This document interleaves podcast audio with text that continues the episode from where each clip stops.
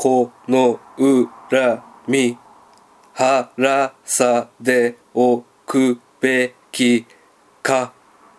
けされてたまるかです。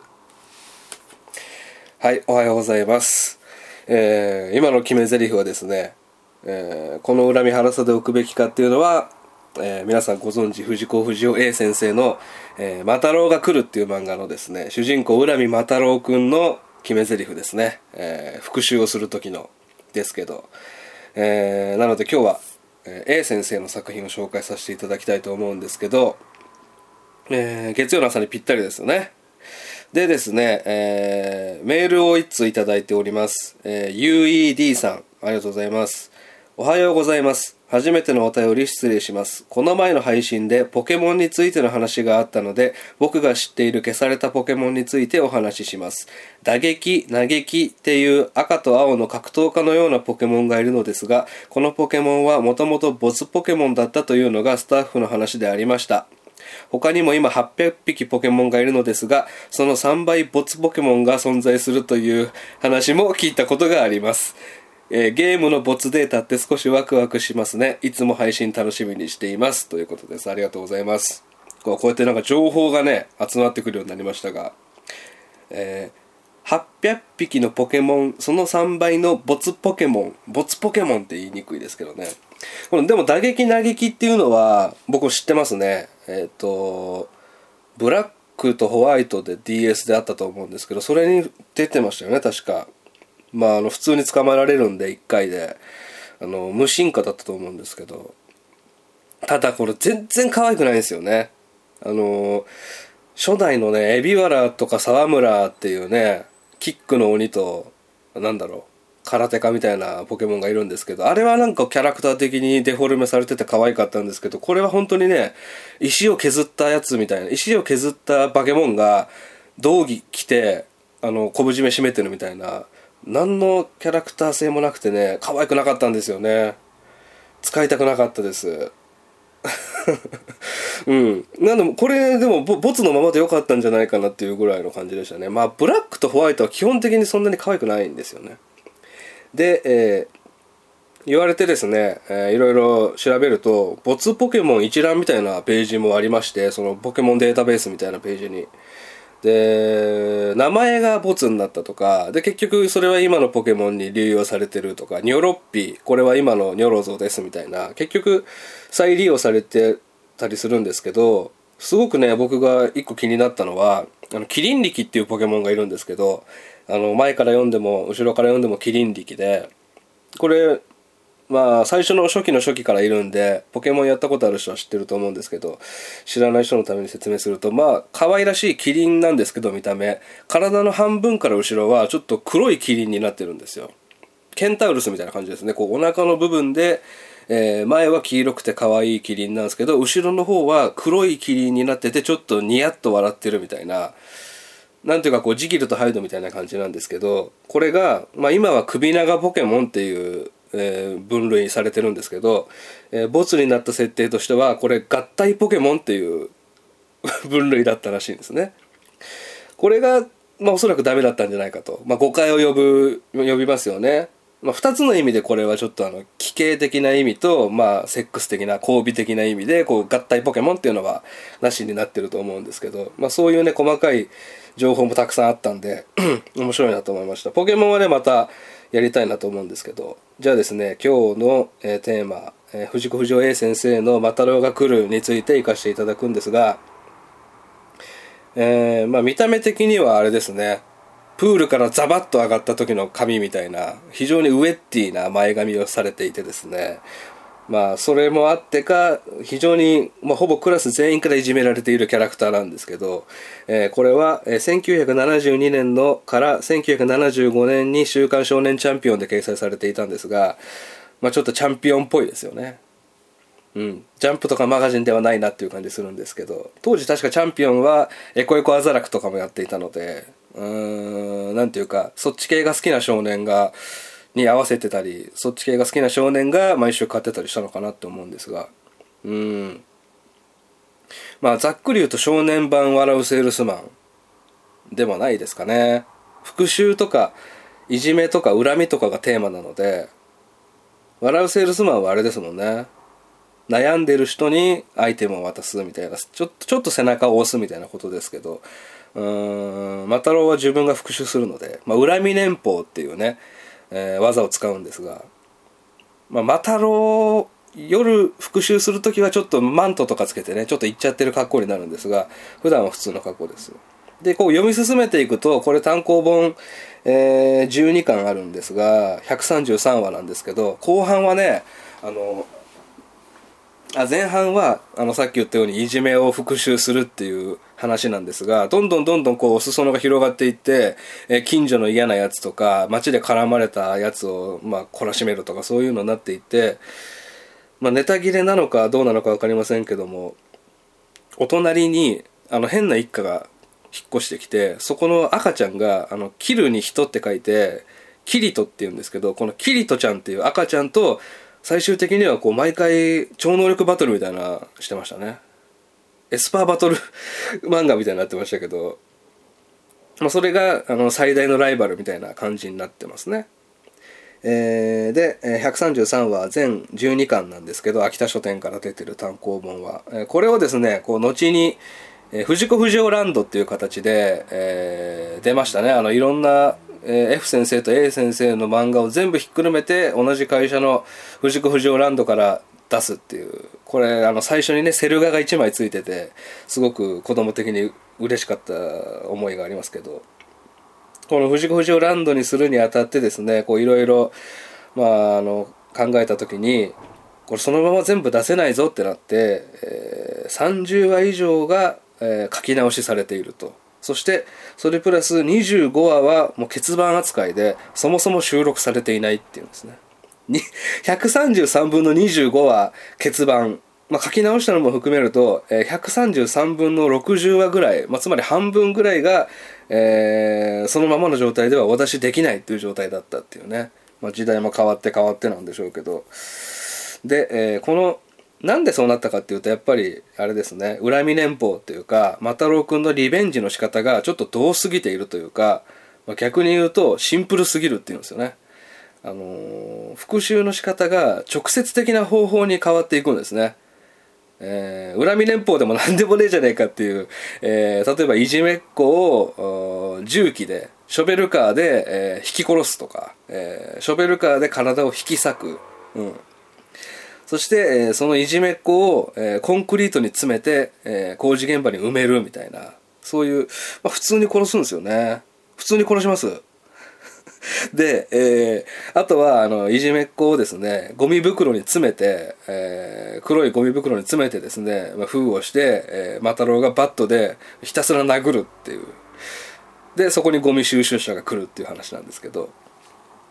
うんまあここまで行動力があってパワーのあるやつはいじめられないだろうっていう話なんですが、まあ、そういう負のパワーを、えーエネルギーに変えたらいじめも解決できるよっていうね、まあ、要はあの A 先生が、あのーご存知でしょうけどずっとひ弱で小学校時代とか中学校時代とかいじめられていた方なのでそれの、まあ、リベンジ企画なんですよね。まあ、頭の中で多分何人も何人もぶっ殺してきたんでしょうけどもそれをまあ具現化したというか、えー例えば、えープールの授業で、えスパルタコーチをプールの底に仕掛けていた罠に仕掛けて溺死させるっていう、えーヨットスクールじゃなくてね、えプールのコーチを殺すっていう回もありますけども。でまあ一応これは A 先生の中でも、えー何ですか怪物くんえー、服部くん「笑うセールスマン」とか、まあ、ウルトラ B もアニメ化されてますよね。みたいに、まあ、一応人気作品なので「マタロウが来る」のアニメ化もの声も何度かあったらしいんですけどそれ一応 A 先生は断ってると。まあ真似しちゃう人がいるかもしれないですからね。それうんいじめられっ子がそんなことしたらね本当に殺しちゃいますから。でもまあ深夜とかだったらいいのかなと思うんですけどね。見てみたいなと思うんですけど。で、えーでですね133分の60話以上がまあそういうふうに手が加わったり消されたりするしてるんですがそもそもの秋田書店から出てるコミックス版12巻にそもそも収録されていない話っていうのが1話だけあるんですけどそれが最終回の1個前ラス2の作品なんですがそれが「マタロウの生い立ち」っていう回ですね。これは僕見てないですけど、えー、まあ情報によると、まあ、大半がこの話の大半が白黒写真でできていると。街の風景の写真だったり A 先生と F 先生の写真だったり F 先生と A 先生の写真に吹き出しがついてるみたいな状態だったらしいんですが。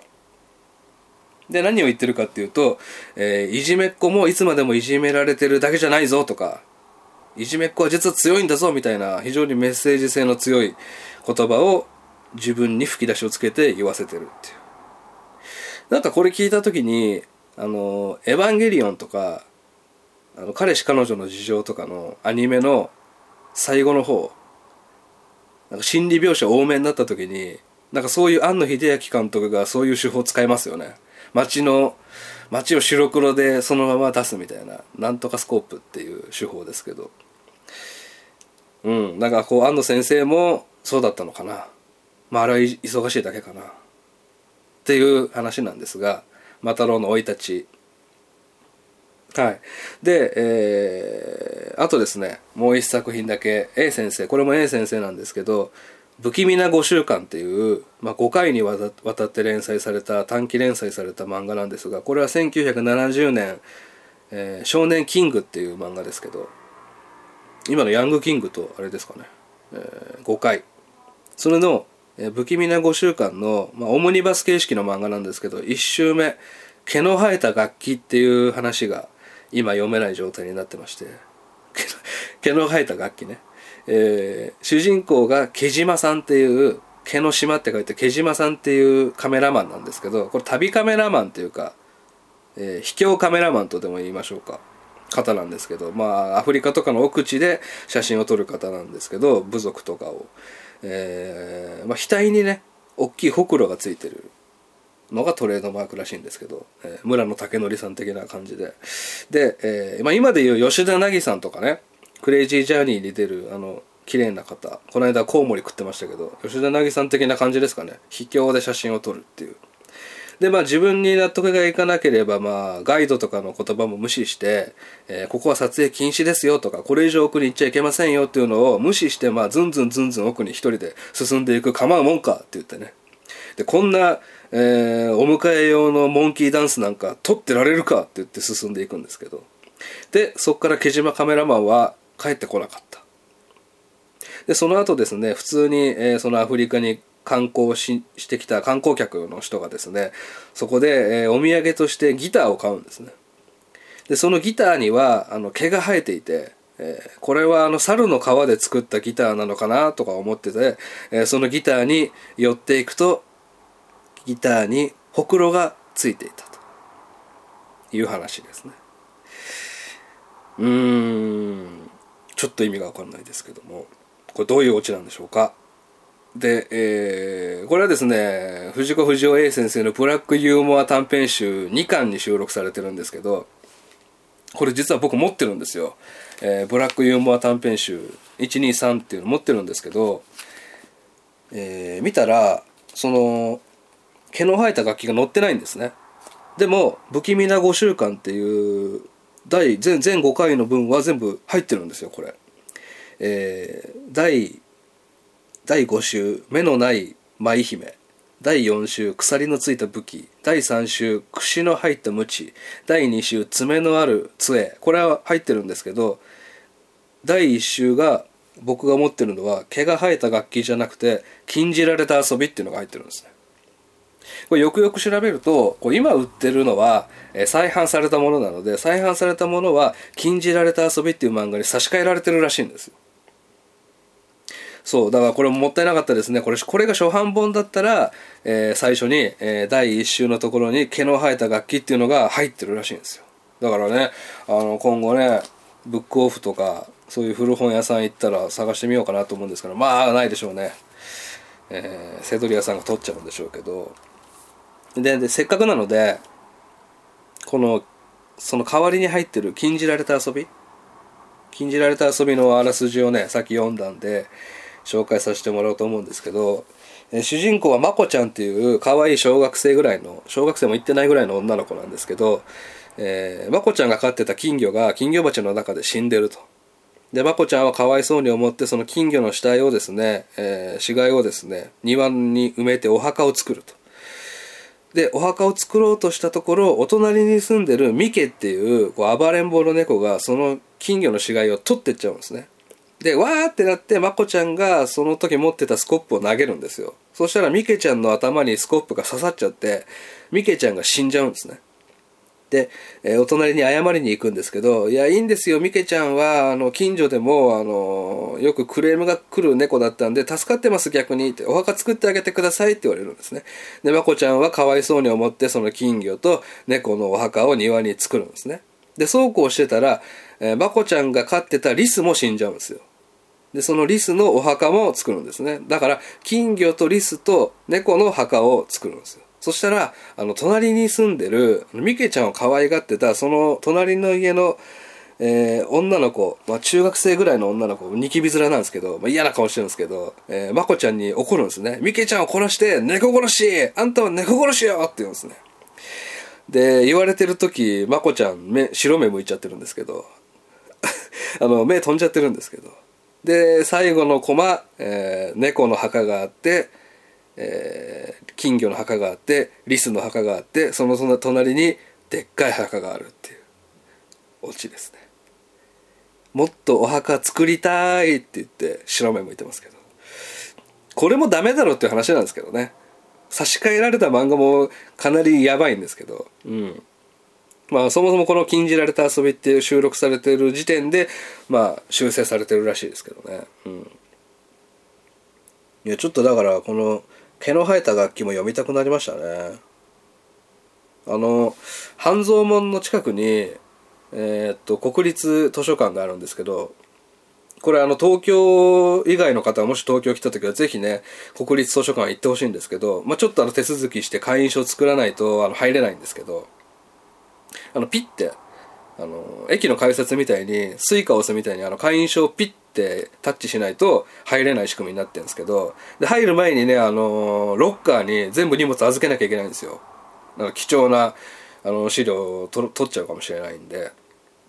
まあ、そのぐらいあの警備が頑丈なんですね。あのロビーで携帯僕触ってたらおばさんが僕のところに飛んできて「携帯はおやめください」って言ってきますからね、まあ、写真で撮るこの電子万引き的なものを抑制してるんでしょうけどだからそこに行けばあんのかなこの毛の生えた楽器。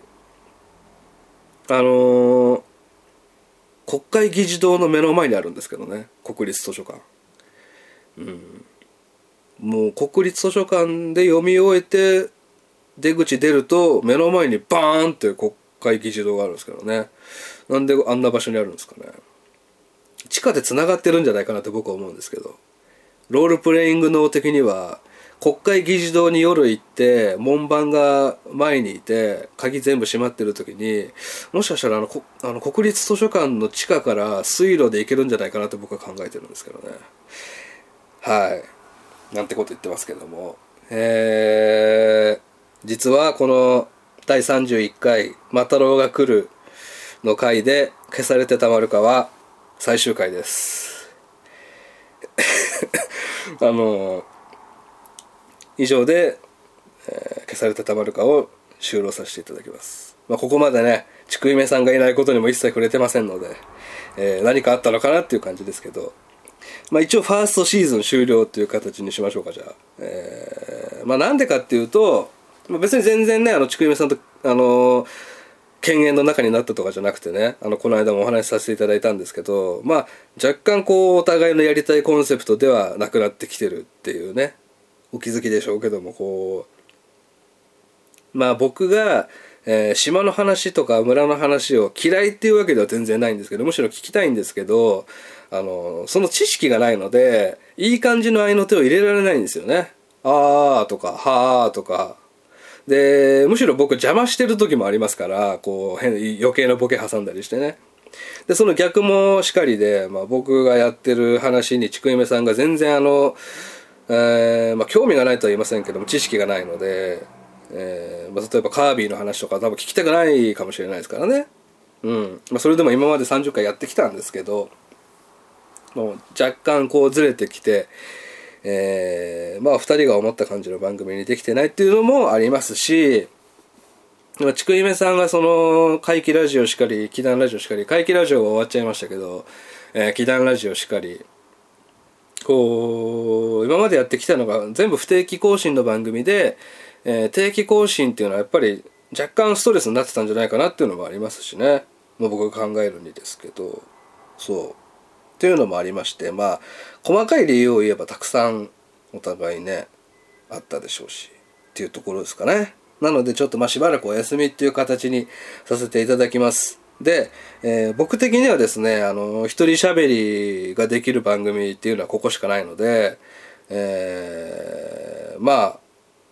23週間に1回ぐらいはこうやってあの喋りたいことができたら喋っていこうかな、まあ、2, 2週に1回ぐらいはやりたいなと思ってるんですけど。っていう感じですかね。まあ、ちくゆめさんにもお願いしてあって、あの、もし喋りたいことがあったら、あの、一人会を撮っていただいて、島とか村とかのね、撮っていただいて、あの、アップしてくださいって言ったら、あの、OK ですっていうのはいただいてるんで、アップしてくれるかもしれません。うん。まあ、あの、僕のところにね、あの、引き金さんだけでやってほしいっていうメールが来たり、ちくえめさんのところに、あの、引き金さん邪魔とか、ちくえめさん一人でやった方がいいんじゃないですかっていう、あの言葉もあったりしたんで、うん。あんまりこう、プラスになってなかったりもしたり。でもまあ、こっからね、消されてたまるかからを入り口にして、ハンニバルレクチャー聞いてくれたり、あの、祈願ラジオ聞いてくれたりした方もたくさんいるので、その点では消されてたまるか聞いていただいてありがとうございますっていう感じです。はい。全部言ったかな？っていう感じです。えー、なので、えー、第1回で、えー、ちくいめさんがやった狂人軍、えー、これも藤子不二雄 A 先生の作品でしたが、えー、今回も藤子不二雄 A 先生の作品で締めさせていただきました。っていうところです、えー、聞いていただきありがとうございました。それでは皆さんいってらっしゃいませ。